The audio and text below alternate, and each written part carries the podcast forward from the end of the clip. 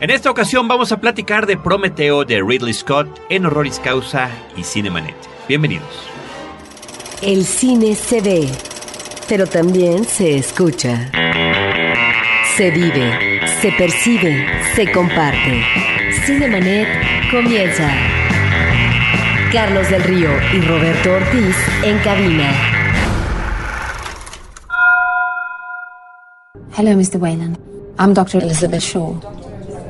If that name sounds familiar to you, it's because I've been calling your office every day for the last month.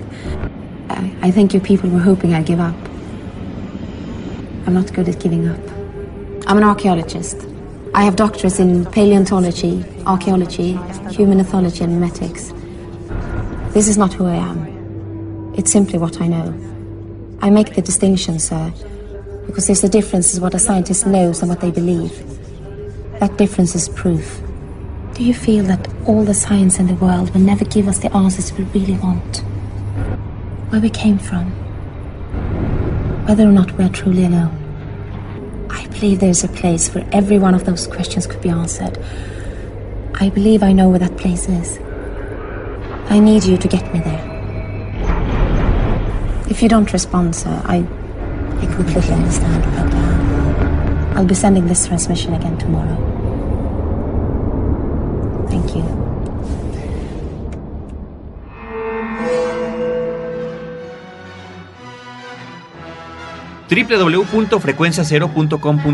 es nuestro portal principal. De ahí surgen Horroris Causa y Cinemanet, que el día de hoy se unen nuevamente por tercera ocasión consecutiva. El pretexto había sido el tema que vamos a tocar el día de hoy, Prometheus, la película de Ridley Scott. Previamente platicamos de Alien, de sus secuelas, spin-offs, cómics y videojuegos inclusive. Y ahora vamos a platicar de esta nueva cinta. Yo soy Carlos del Río y saludo a mis compañeros de Horroris Causa. Muchas gracias, Carlos. Eh, es un gusto. Han sido programas muy divertidos. Sí, fíjate ¿no? que sí. Realmente espero que ustedes estén divirtiendo tanto como nosotros. Quiero darle la bienvenida, antes que nada, a nuestros invitados ya por tercera ocasión consecutiva. Sí. A Blanca López y a Raúl Camarena. Gracias, Toño. Gracias, gracias por invitarnos. Y de nuevo también la bienvenida a mis eh, queridos cofrades, a mis queridos colegas, Roberto Coria Querido Antonio Camarillo. y Pablo Guisa. Muy buenas por tercera ocasión en esta mesa de disección con todos estos bichos y aliens. A todos ustedes. Pues aquí estamos nuevamente con, ahora sí que los resultados después de haber visto la película de Ridley Scott. Creo que eh, las expectativas serán grandísimas para todos nosotros, para muchísimos cinéfilos a lo largo y ancho del globo terráqueo. Ridley Scott eh, no nada más es un cineasta que se ha consolidado con diferentes obras a lo largo de su ya larga trayectoria, pero que además tiene dos películas de ciencia ficción previas, las únicas que había hecho en este género hasta ahora, hasta este 2012 que eran Alien y Blade Runner. Las dos obras de culto, las dos calificadas como verdaderas joyas, como dice Roberto Coria, como verdaderas joyas cinematográficas. No nada más están en el top de tops de las películas de ciencia ficción, sino que además de películas en general, de muchísimas listas, oficiales, no oficiales, personales y demás. Por lo tanto, la llegada de una nueva película con eh, el tema de la ciencia ficción y que de alguna manera estuviera conectada con Alien, pues resultaba un aliento muy muy grande. No podemos olvidar que las dos películas, si bien son hoy en día clásicos del género películas de culto, en lo que es casi casi la definición del término, las dos fueron también fracasos de taquilla y fueron también, sobre todo Blade Runner, y fueron también pues incomprendidas por la crítica en su momento, ¿no? Este, eh, no muy bien tratadas. Hay varias críticas a Alien, a la primera entrega, que son este terribles. Pe- Pero Alien problema de taquilla no tuvo. Sí, No, es más bien, es más bien Blade Runner la que fue un poco, un poco un fiasco, ¿no? Entonces, con ese antecedente, con el antecedente de dos películas que pueden ser consideradas piedras de toque de sus respectivos géneros y también eh, eh, que de alguna manera, sobre todo en el caso de Alien y su larga progenie, la que ya hemos platicado en estos programas, pecan un poco, se les, se les acusa de, de- de ser el típico, yo diría Alien junto con Star Wars y Tiburón, el inicio era el blockbuster, ¿no? Estas películas con tramas propias de una serie B, ¿no? Con historias de monstruos y de extraterrestres y naves espaciales amplificadas, llevadas este al extremo este económico y, y de volumen, digamos, de, Y artístico también. y artístico de una película de serie A, ¿no? En este, con estos, con estos antecedentes es que abordamos, que esperábamos, ¿no? La llegada, el aterrizaje de esta, de esta nave que se llama Prometeo. Mr. Chance, let's take it down. Roger that. Yes, Captain. All personnel, this is the captain. Brace for entry. All systems online. Atmosphere 71% nitrogen, 21% oxygen, traces of argon gas. Whoa, now that's weather. Just like home. Take us round. Gonna use that as our point of entry. Let's go through that gateway. There. Right there. God does not build in straight lines. This valley. Captain, do you think you can put us down there? Engage landing sequence. Switch to manual. Commence land. Yeah, baby. Yeah. Bringing it down in five, four, three, two, one. Prometheus has landed. Viene la advertencia, estamos considerando que ya vieron la película. Este es un, en, en, el caso de Cinemanet ya platicamos de la película sin echarla a perder en nuestro episodio de cartelera. En esta ocasión, como dice Pablo Guisa, es, un, es una ocasión para hacer una disección de diferentes elementos, así que esperamos que ya la hayan visto. Si no, tengan la oportunidad de verla y después pueden regresar con nosotros. Además, yo creo que a estas alturas, eh, tres semanas después de que iniciamos este viaje, o bueno, las semanas que, que hayan tome pasado. Abel Cobos eh, uh -huh. armar estos programas, y no lo digo como reproche, querido Abel, ya a estas alturas ya todo el mundo vio, eh, ya sabemos Sí, quién es el nuevo sí. presidente de México. Si les interesaba, ¿no? Sí. Entonces, Digo, las dos cosas. Sí. Entonces, eh, digo, ya podemos sentirnos menos culpables y podemos hablar libremente acerca de, de la película. Spoilear. Sí. Muy bien. Para los que necesiten que lo refresquemos un poco, Prometeo es eh, esa historia que puede o no ser una precuela de Alien, ¿no? La película abre con este humanoide este ser eh, blanco, blanco como el mármol, ¿no? Lo vemos al pie de una cascada, ¿no? Eh, eh, en un planeta eh, muy, muy florido, pero muy primitivo también de alguna manera. Hay una nave espacial en, en el cielo como esperando lo que lo acaba de dejar. Él trae una especie de vasija, toma de esa vasija de pronto empieza a descomponerse, ¿no? Empieza a, deshacerse literalmente, se cae en pedazos, eh, se mezcla con el torrente de agua de la, de la cascada y alcanzamos a ver cómo estas eh, eh, células, este, estos trozos de DNA de pronto empiezan a recombinarse y empiezan a crear vida, ¿no? Que esa es la, la idea. Esto eh, no se nos dice dónde ocurre, en qué momento, no, entendemos que es el pasado, porque de pronto hay un corte A y estamos, pues no en el presente, en el futuro, como parte de una eh, exploración arqueológica, ¿no? Este, para el personaje es Elizabeth Shaw, que es eh, la nueva protagonista de, la, película, protagonizada por Numi Rapaz, y su novio, que también es su colega en la arqueología, en la en su trabajo, que encuentran evidencia y manifiestan evidencia de que civilizaciones a lo largo de la historia de la humanidad han encontrado de alguna manera a estos eh, personajes, estos entes que le están marcando en distintos grabados y en distintos vestigios arqueológicos, le están marcando una, una configuración de estrellas particular, una, algo que parece ser un mapa, ¿no? Un mapa al, al espacio. La corporación lamentada corporación, Wayland, todavía antes de unirse a Yutani, patrocina una expedición, ¿no? Los lleva, eh, les dicen, se gastaron 3 billones de dólares en llevarlos hasta allá para encontrar, para descubrir si efectivamente esa configuración de estrellas que ellos descubren existe en las orillas del cosmos, en lo más profundo del espacio, ¿no? Si esta configuración de estrellas en efecto es un mapa y qué es lo que nos quieren decir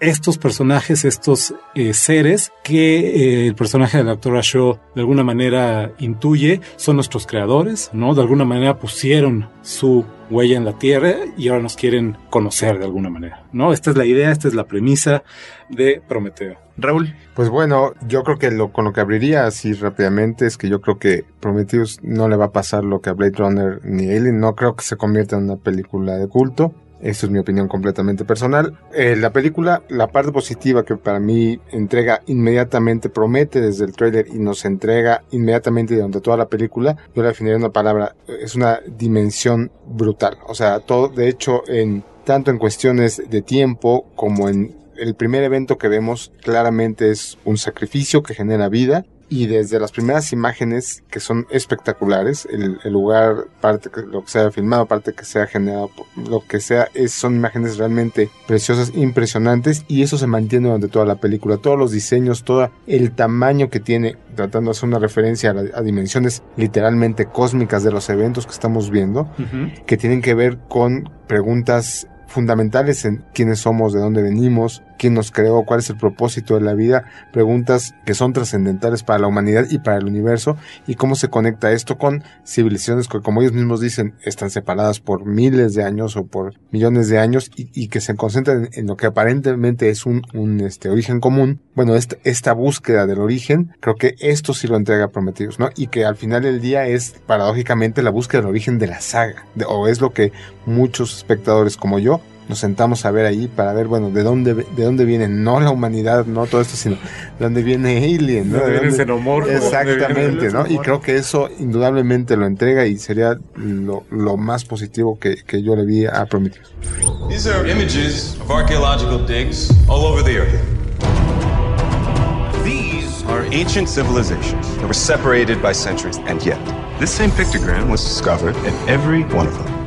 You're smiling. I think they want us to come and find them. It's a star map. No, not a map. An invitation. From whom? Lo mencionamos en algún episodio eh, anterior de este especial de tres partes sobre Alien, la saga de Alien y Prometeo. De alguna manera esta premisa ya nos la había entregado, ya la había propuesto el spin-off de la saga, la serie, las dos películas de Alien contra Depredador. ¿No? De alguna manera es más o menos la misma idea, ¿no? Esta idea de que eh, extraterrestres, seres de otros mundos han visitado la Tierra en tiempo, desde tiempos inmemoriales y de alguna manera estamos relacionados con ellos. Estoy de acuerdo. No, y que han influido a, a la mayoría de las civilizaciones importantes antiguas de la humanidad. Así es. Es una idea que tampoco es nueva, ¿no? Este, ya estos libros de, de Eric von Daniken, por ejemplo, planteaban esta idea, ¿no? El, el- el astronauta de Palenque y todas estas cosas, ¿no? Eh, a mí me da risa, alguien ya lo, ya lo mencionó, pero no es una idea muy lejana este programa de alienígenas ancestrales, ¿no? Sí, en el History claro, Channel, sí, ¿no? sí. parte como de lo mismo. Y al mismo tiempo creo que recupera, y eso a mí en lo particular me gusta mucho de Prometeo, recupera estos ecos de la serie original, sobre todo la primera película, ¿no? La influencia de Lovecraft. Eh, no únicamente las criaturas son Lovecraftianas en el mejor sentido de los, Las de los naves y los términos, Estas bocas llenas, estas bocas llenas. De, de dentadas Sí. llenas de tentáculos y demás, sino que literalmente estos personajes, estos astronautas viajan hasta los confines del universo, a, a las profundidades del cosmos, ¿no? A buscar estos seres que son casi como dioses. Y esa es la, la dialéctica que se maneja en la, en la Y película. justamente eso mezcla cuestiones religiosas, cuestiones de origen, y es el, el tocar y hacer, como se menciona en la película muchas veces, we're going to meet our maker, tal cual, con toda la connotación que tiene la frase. Preguntas, preguntas muy pesadas. Esto es, esto es material de la mejor ciencia ficción, ¿no? Sí, y, de sí. películas, y de películas como 2001, por ejemplo, como Solaris, Como. Tarkovsky, ¿no? Sí. Estos son planteamientos propios de la mejor ciencia ficción. Me parece que los ingredientes estaban todos, pero a mí particularmente no me gustó el sabor de la combinación que quedó. Creo que mm, sin duda es una película que vale la pena ver, ¿no? Por favor, váyanla a ver si no la han visto y si la vieron, vuélvanla a ver. No sé si la vieron en 3D. Yo la primera vez la vi en 3D, disfruté mucho el 3D porque sí es impactante la película. La vi también en IMAX y también la disfruté muchísimo. Cumple al 100% el cometido de el entretenimiento, ¿no? Y de el podernos meter dentro de este universo y este mundo. Yo sí estuve dentro de la película las dos veces que la vi y así me gustó. Sin embargo, a mí el guion no me dejó contento, ¿no? El guion tiene muchos huecos. Hay toda una serie de cuestiones en la película que digo, yo no sé si es por la influencia del productor de Lost, que le gusta confundir a la gente y entonces fue Alien Meets Lost y hace toda una serie de cuestiones que abren toda una serie de plots que nunca se cierran. Digo, nadie sabe si la hija de Wayland y el Capitán Negro se fueron a la cama o no. Yo creo, yo creo que sí, ahí me quedó claro que sí. Pero final- ¿Alguien tiene duda? No, yo no. Yo no, No, sé si yo les creo daba- que sí. Pero a final de cuentas, ¿a quién le importa y qué aportaba en la historia? Bueno, pues este, yo creo que al capitán le fue muy bien. Esa es la parte con la, con la que me quiero quedar. Y con No, Charlize. También también. Claro, bueno. Está toda, la- toda esta cuestión también de la infección, la primera infección que hacen sobre el humano, el robot, como para ver cómo funciona este, eh, este organismo. Y cuando empieza a tener las primeras reacciones, lo incendian. Sí, se ¿no? vuelve intrascendente. Y ya se vuelve intrascendente esa situación. Digo, la puerta cerrada con la cabeza cortada del otro lado. Y digo, les dejo a ustedes que hablen de un poco más de las cuestiones ilógicas del guion, que yo más bien sentí como que era una película cortada, como si la edición que vimos nosotros en los cines le hubieran cortado toda una serie de cosas para que cupieran el tiempo comercialmente necesario. Pero me dice el doctor Camarillo que no y que no va a haber Director Scott y que el que le entendió que bueno y que a Ridley Scott le da lo mismo, si Porque lo gana lo entienden o mismo. no, porque él es Ridley Scott. Lo que va a haber, lo que va a haber seguramente es una, es una secuela, eso supongo que es casi un hecho. Sin embargo, creo que la pregunta, la pregunta que todos nos hacíamos y que nuestros escuchas seguramente también se continúan haciendo es, ¿es Prometeo o no una precuela a Alien? ¿Es una precuela formalmente a la, primera película de Ridley Scott o eh, únicamente hay ahí guiños y alguna relación distante entre las dos?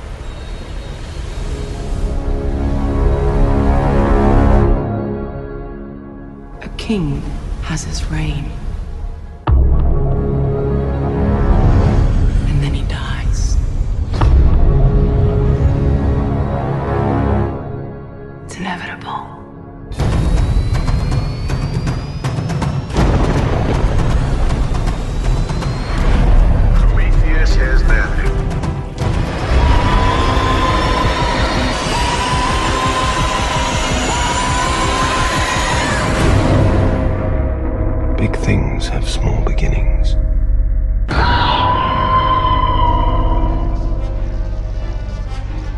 Me cuesta trabajo verla como una precuela. Yo creo más bien que es una historia inserta en todo el universo de Alien. Porque está nuevamente la abuela en Yutani, eh, eh, está toda la parafernalia, toda la búsqueda voraz, incansable de esta compañía por explorar aquellos confines donde ningún hombre ha llegado antes.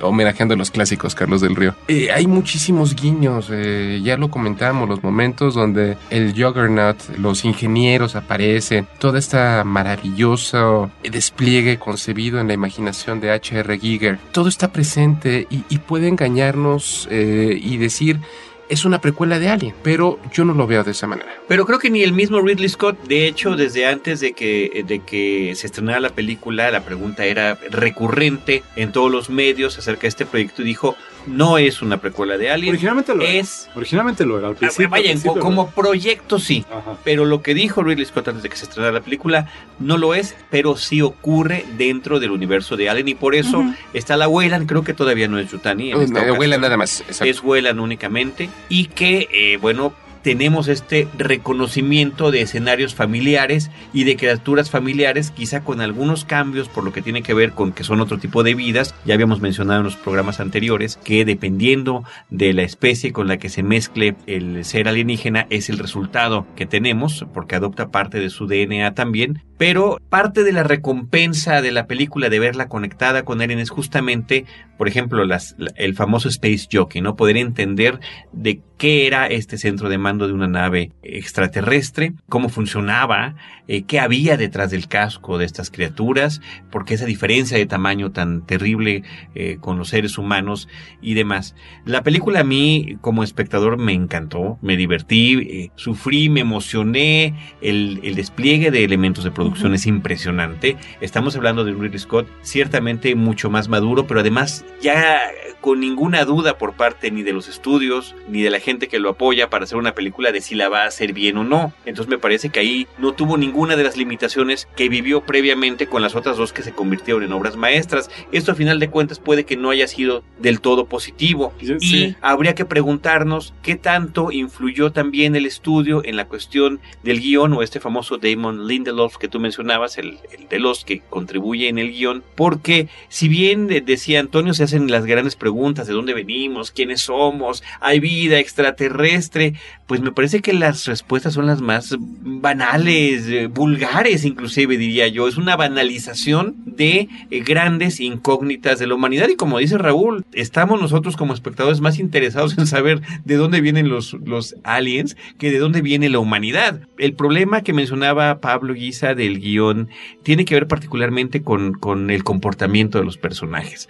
Estamos hablando de una eh, super archirre contramillonaria expedición que tarda años en llegar a su destino, donde se ha invertido no nada más en la mejor tecnología, sino también en el supuesto, en los mejores elementos humanos, arqueólogos, científicos, Un no, biólogo, son, un- no son los traileros de la primera película, No, no, son los soldados de la segunda película, no son los reos de la tercera película, no son los renegados de la cuarta película, no, estamos ante un grupo de científicos. Y son la crema innata de los Se científicos. supone. Lo mejor ¿no? que puede pagar el Y dinero. a final de cuentas, no solamente no se comportan como científicos, cuando encuentran una señal de vida extraterrestre que la toman como si fuera una mascota, Ay, eh, no, sin tomar ningún tipo de precaución, sino que además no tienen el más mínimo sentido común y a veces que parece que no tienen ni siquiera instinto de supervivencia. Ya no digamos Eso- rigor, ¿no? Ya no digamos claro, el rigor científico. científico está olvidado por completo. A mí eso es lo que me, me saca, me expulsa de la película, exploto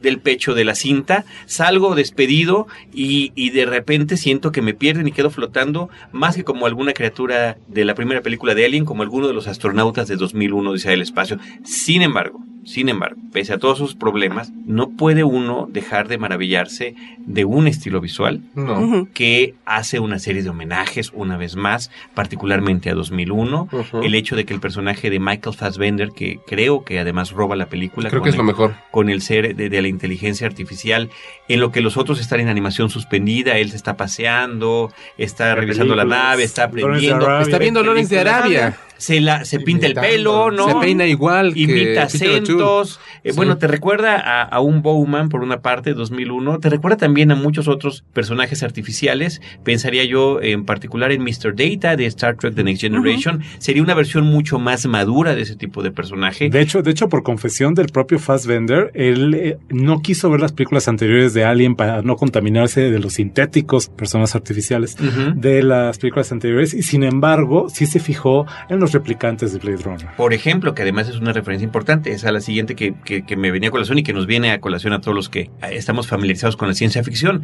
Claro, está una vez más Ridley Scott retomando el tema de la inteligencia artificial y de eh, su propia conciencia, ¿no? Ahí se conecta más con el personaje de Roger Hauer en, en Blade Runner que con los eh, previos androides de las propias películas de Alien. De hecho, parece más humano que los, eh, los More androides human- que llegaron more después. human than human, era Sí. el, el lema de El la... lema. Que además como grupo creo que les toca un muy mal chiste. O sea, cuando deducen que lo que estaban haciendo esta raza de ingenieros eran armas, pues finalmente es lo que estaban buscando para las secuelas de, de Alien, ¿no? Para eso quieren al, al xenomorfo, porque es un, una potencial arma militar.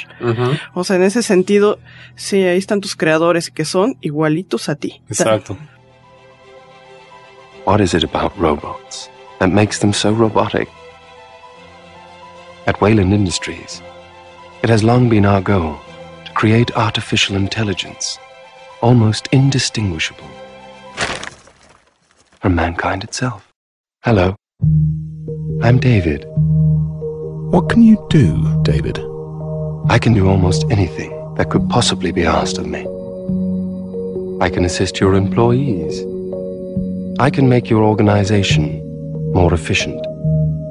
I can carry out directives that my human counterparts might find distressing or unethical.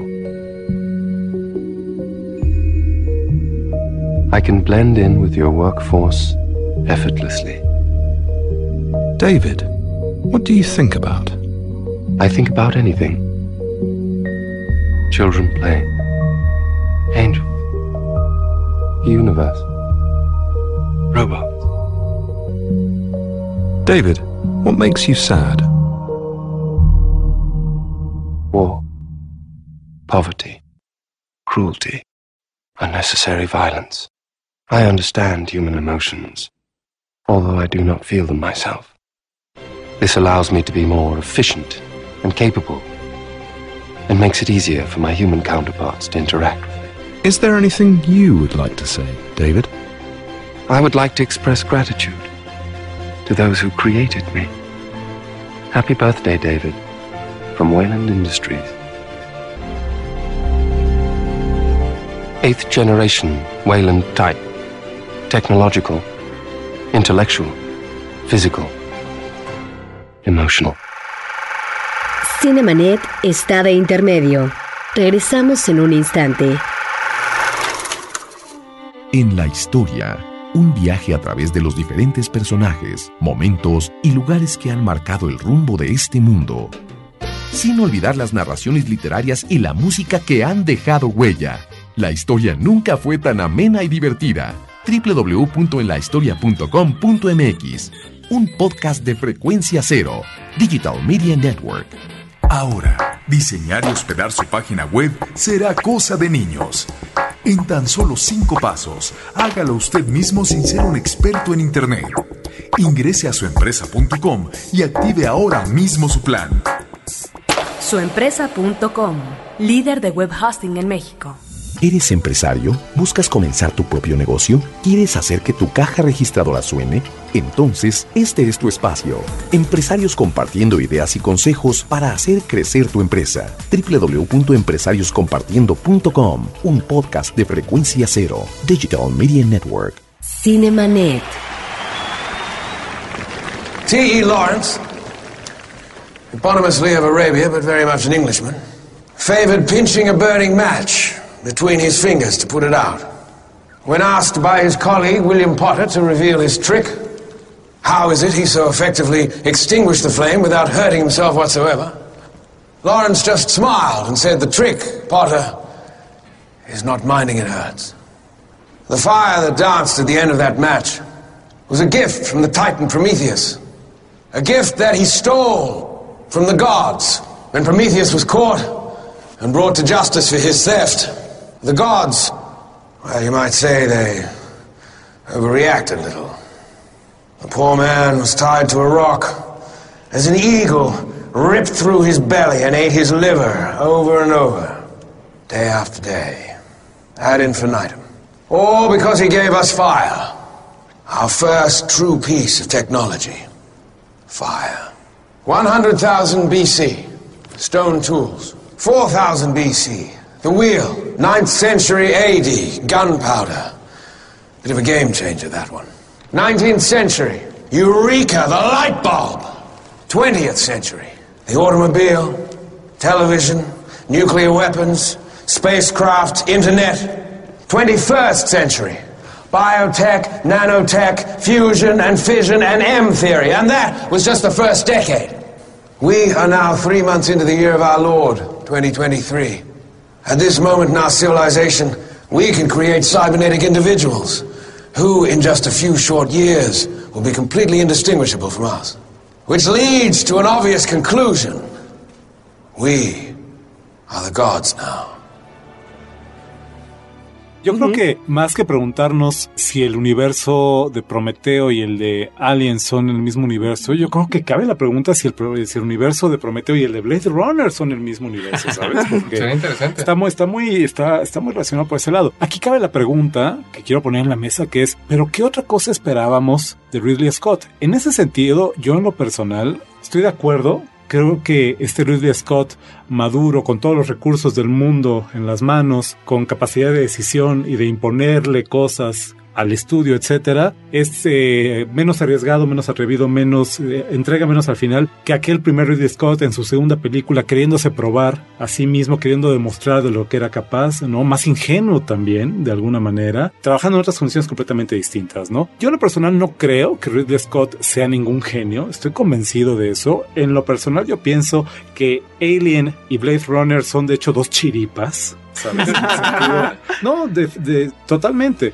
Sus tres mejores películas tal vez sean esas dos y Thelma Lewis, ¿no? Solo tienen los guiones más sólidos, más interesantes. Inclusive hay quien dice que el guion de, de Blade Runner es un fracaso en términos de guion, que es un fiasco, ¿no? Porque estás queriendo en esta recombinación de géneros, estás pegando dos géneros que son eh, en apariencia incompatibles. La ciencia ficción, donde el personaje eh, principal, el héroe, siempre es un optimista que ve hacia el futuro con esperanza y tratando de superarse y tratando de que la humanidad sobreviva. Y por otro lado, el, el- el personaje del, del film noir, del cine negro, que siempre es traicionado, un pesimista. Es muy difícil tener un pesimista y un optimista en la, en- en la misma persona, ¿sabes? Entonces, de hecho, yo me he llegado a preguntar muchas veces si, eh, y esta es una cuestión de una pregunta de Alan Cotton en aquel curso de guion que tomamos Raúl y yo. ¿No será de hecho el protagonista de Blade Runner Roy Batty? No Deckard. No es un personaje mucho más interesante con una búsqueda en particular, etcétera, ¿no? Bueno, tiene la mejor escena de la película. Totalmente, es el que tiene una transformación fundamental al final, que tiene una búsqueda muy concreta. El personaje de Deckard está partido entre su trabajo como personaje de ciencia ficción, que es luchar contra los androides malvados, y su personaje como detective de film noir, que es descubrir la verdad sobre su, su potencial novia. Tiene dos objetivos separados. Y descubrirse a sí mismo. lo diluye, lo diluye. Es una película muy compleja. Visualmente fabulosa, trascendental, una piedra de toque del género y sin embargo con sus fallas, ¿no? Y hablamos de todos los accidentes y de todas las casualidades y golpes de suerte y el azar genético que de alguna manera también condicionó a alguien, ¿no? Entonces, en ese sentido, yo creo que Scott es un gran narrador, definitivamente. Tiene tiene un sentido de la narración visual fabuloso. Es un director con un don extraordinario para mostrarte vistas fabulosas, lo hace en cada una de sus películas, y sin embargo, lo que menos le interesa y se nota en la película es la consistencia de su guion y las preguntas que está planteando ahí.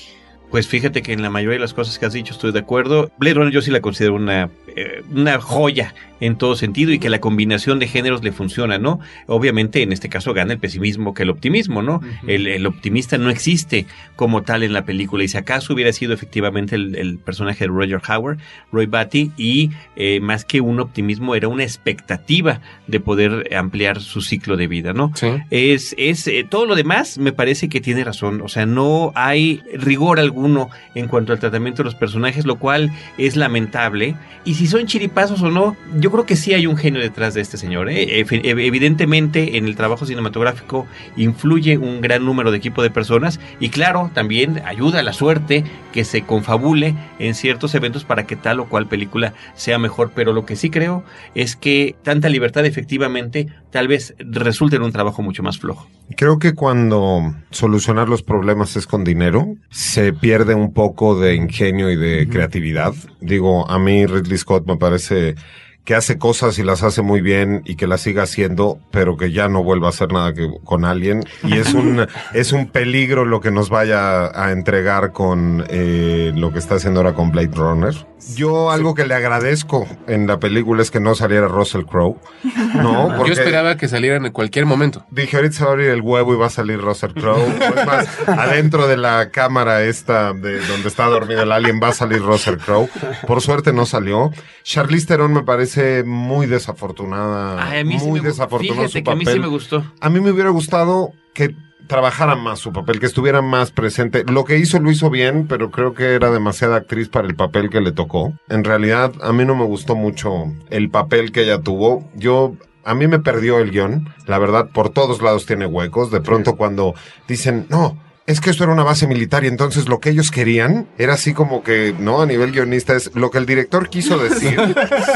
Es que esta era una base militar, porque además se le ocurre por efervescencia al capitán negro en medio de la nada. No, bueno, verdaderamente lamentable el asunto No, de la y, y película. hay, hay muchas cosas que podemos criticarles. A mí no me gustó, digo, porque lo vimos en los créditos después, sabemos que sale Guy Pierce, que Guy Pierce es Peter Wayland. Eh, Yo no encuentro sentido, eh, digo, tendría oportunidad de la, la inclusión del cuate si hemos visto la campaña viral donde él aparece como el joven, Peter Wayland Ujú. joven, como una especie de Steve Jobs hablando acerca de los logros de la Wayland, de la corporación. Aparece hablando de David, de Michael Fassbender, que, que creo yo es el mejor elemento de la película. Pero ya verlo viejo, cubierto por kilos y kilos y kilos de maquillaje, pasa completamente desapercibido. Eh, Me parece ese un punto muy flaco. Hay una, Sin hay una embargo, explicación ahí. Ah, y, y sin embargo, es una película que me gustó. O sea, me gustó, no me maravilló como deseaba, pero me gustó. Es que ese es el asunto, la película hechiza. O sea, sí, la estás viendo y es una cosa impresionante. No es cualquiera de las típicas películas que estamos viendo en cada fin de semana. Al final de cuentas hay un virtuoso detrás de la cámara Virtuoso que nos está palabra. presentando esto pero que tristemente el guion, que además él no los hace, él no es guionista, Exacto. no es guionista, es lo que está flojo. En ese sentido, suena muy feo decirlo, pero yo creo que Ridley Scott está mucho más cerca de un Michael Bay que de un David Cronenberg, por ejemplo, en términos Ujú. de, de inteligencia y de propuesta y de, y de vicio, la cualidad de ser visionario. For those of you will be aware by now that my ambition is unlimited. You know that I will settle for nothing short of greatness, or I will die trying. For those of you who do not yet know me, allow me to introduce myself. My name is Peter Wayland, and if you'll indulge me, I'd like to change the world.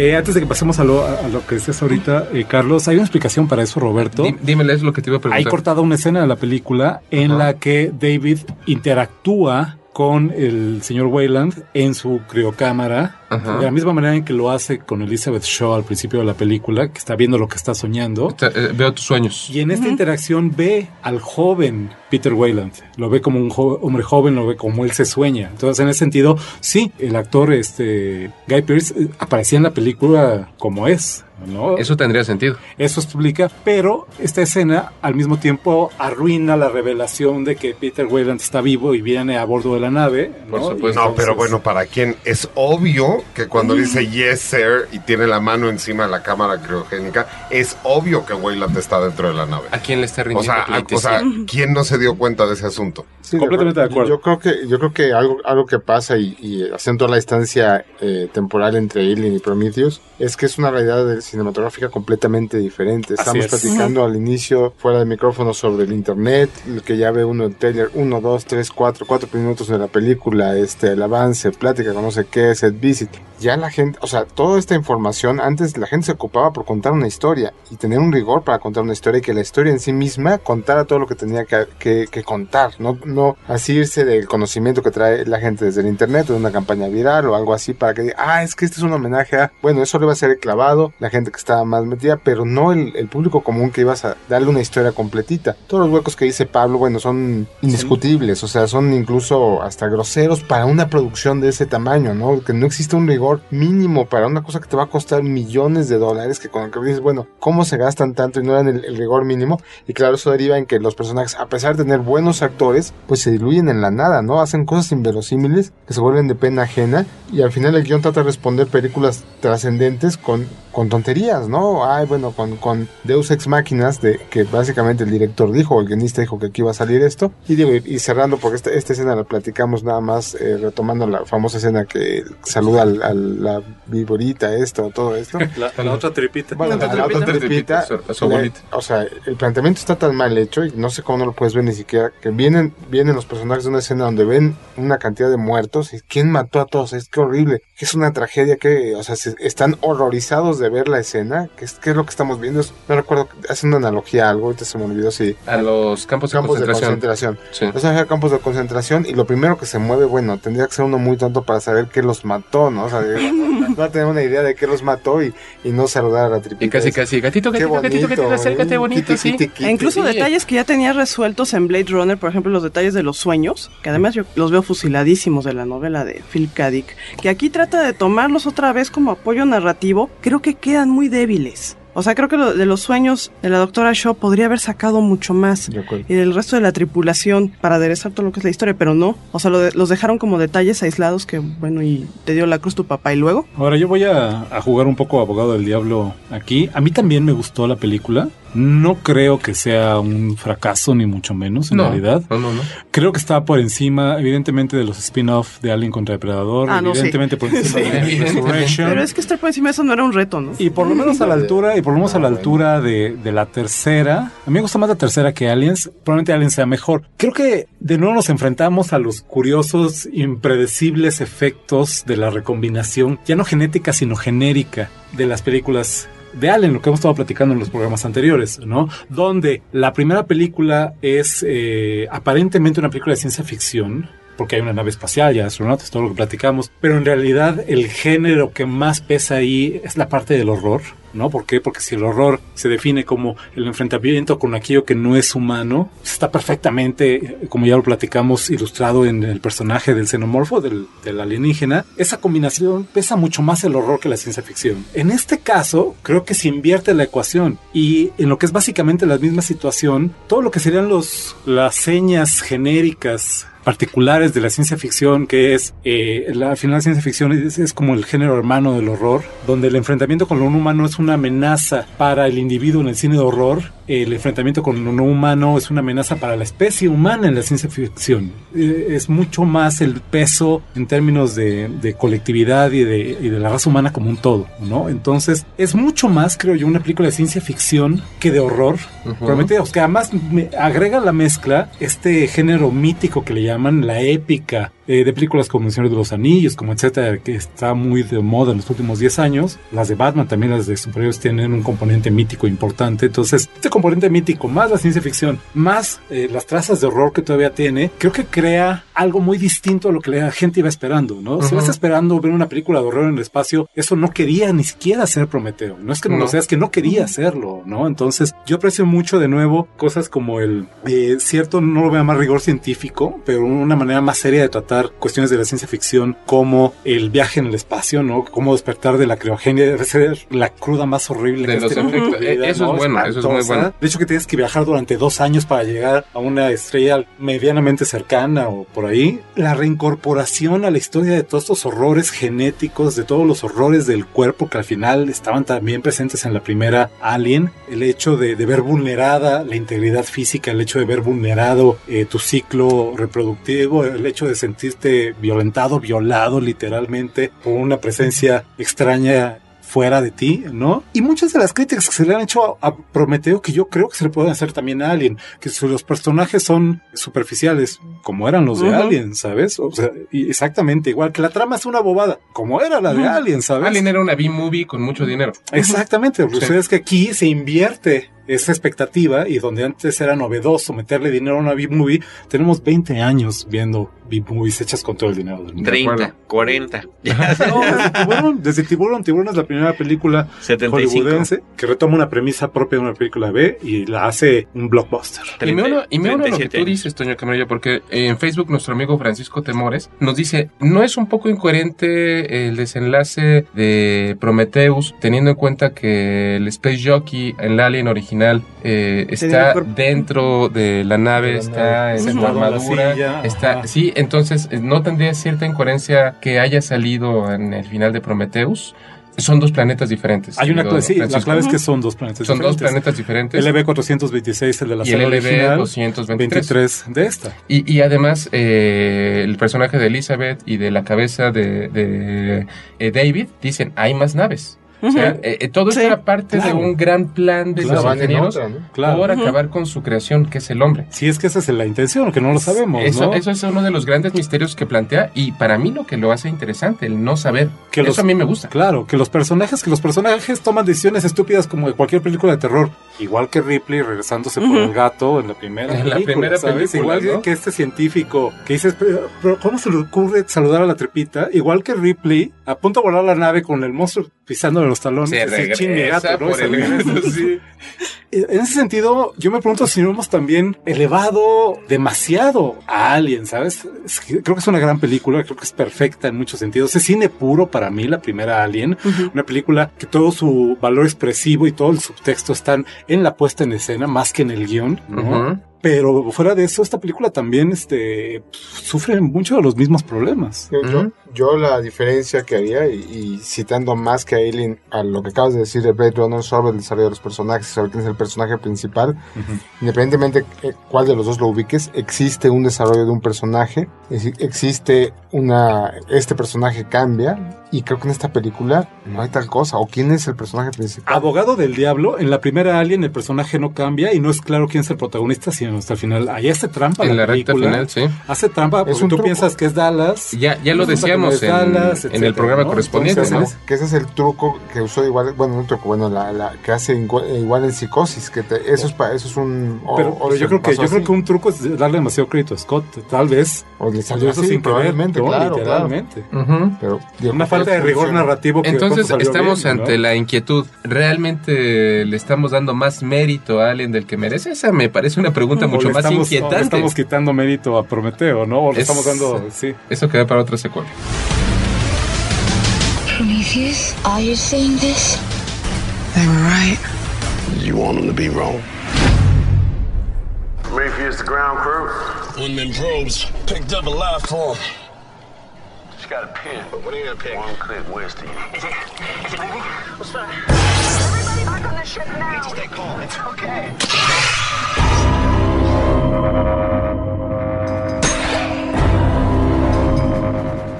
Yo creo que Prometeo como una película que promueve el turismo intergaláctico eh, cumple con una gran función. Yo sí compraba un lote en el planeta sin ningún problema ahí cerca de la Un cascada. tiempo compartido. Sin ningún problema ahí con vista a la cascada. A mí no me quedó claro si es más bien eso de las trazas de DNA al principio, es más bien eso era la Tierra o no. Nunca no lo sabes. A mí, a mí no me queda claro. No, a mí creo que al final, después de ver la película dos veces, después de platicar con todos ustedes y después como de, ¿no? Digerir un poco y procesar la película, a mí lo que me queda claro es que Ridley Scott tiene un problema con Guillermo el Toro y este fue un complot para que no se hiciera In the. Man- Mountains of, of Madness. Yo, yo- yo- yo termino con dos cosas. O sea, el que Guillermo del Toro haya declarado públicamente que ya no hacía las montañas de la locura, una, obra, porque. Prometheus está, me, me, me pareció injusto. O sea, yo, yo no sé por qué Guillermo del Toro nos priva del placer de ver una historia que efectivamente ya la, hemos, ya la sabemos. fue el estudio que dijo yo no voy a meter Ah, tal habrá- cantidad de dinero para dos Yo, películas. yo, yo espero que, que en algún momento es este mismo. proyecto vea, vea la luz. Y una cosa con la que yo termino, y eso me lo dijo mi amada Ana Luisa, cuando Charlize Theron sale expulsada este, de la cámara de la nave que está a punto de colisionar y cae en el propio planeta, dice, es el mejor homenaje a los Simpson, a cuando el señor Burns quiere escapar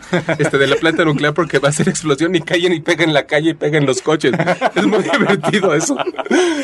Una pregunta final, una pregunta final. Carlos del Río, Roberto, Blanca, Raúl, Pablo. ¿Dónde queda el xenomorfo en todo esto? ¿Dónde queda el, el DNA de, la, de, de Alien? ¿Dónde queda el personaje central, más allá de Ripley, más allá de, de si Elizabeth Shaw se puede convertir en una nueva Ripley o no?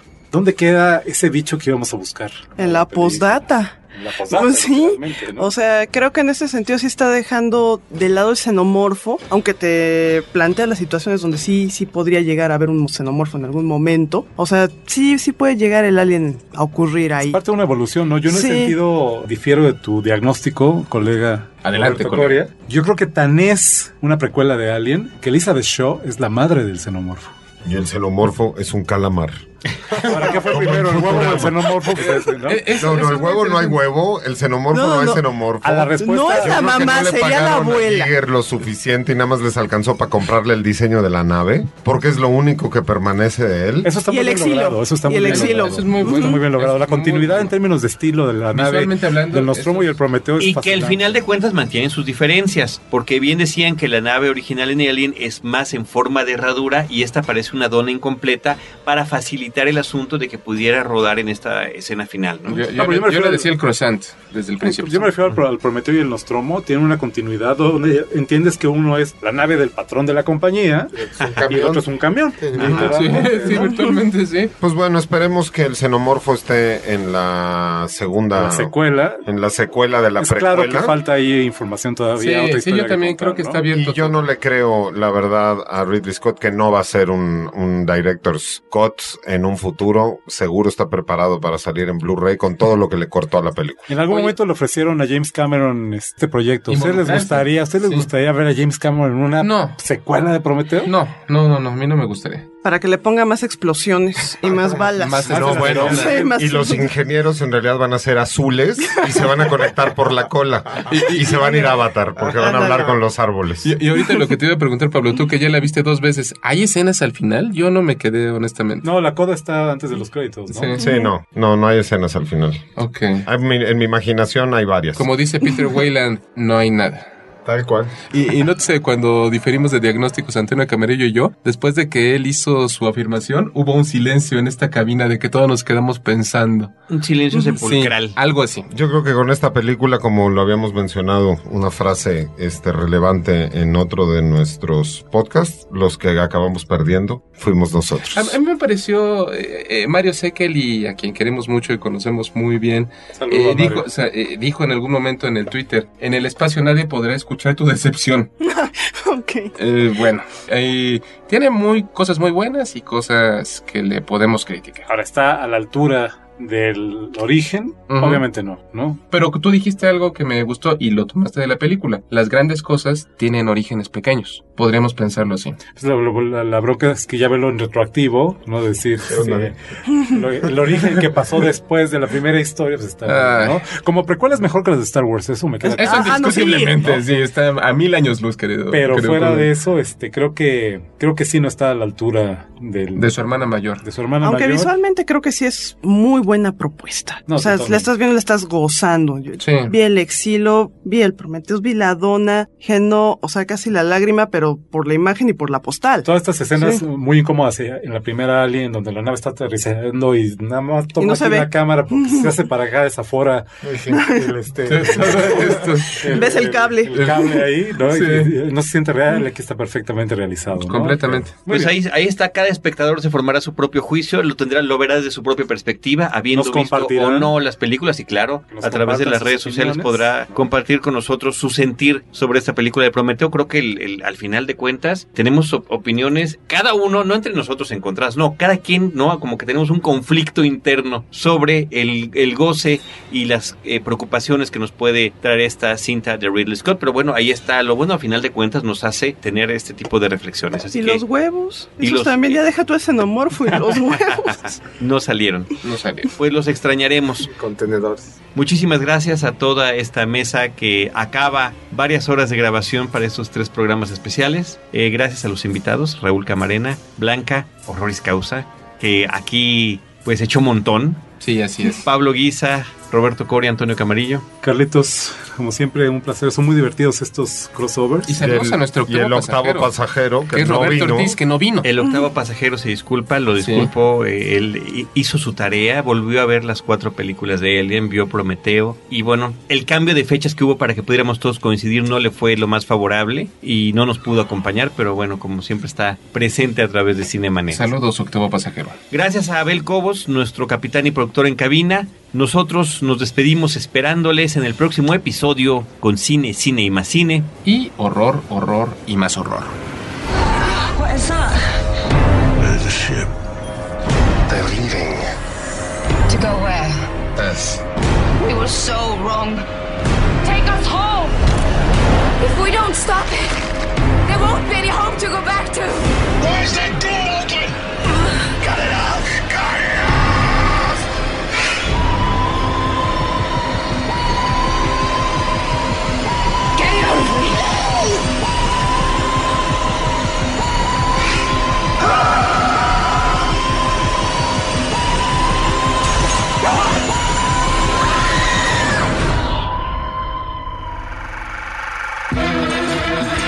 Cinemanet termina por hoy. Más cine en Cinemanet.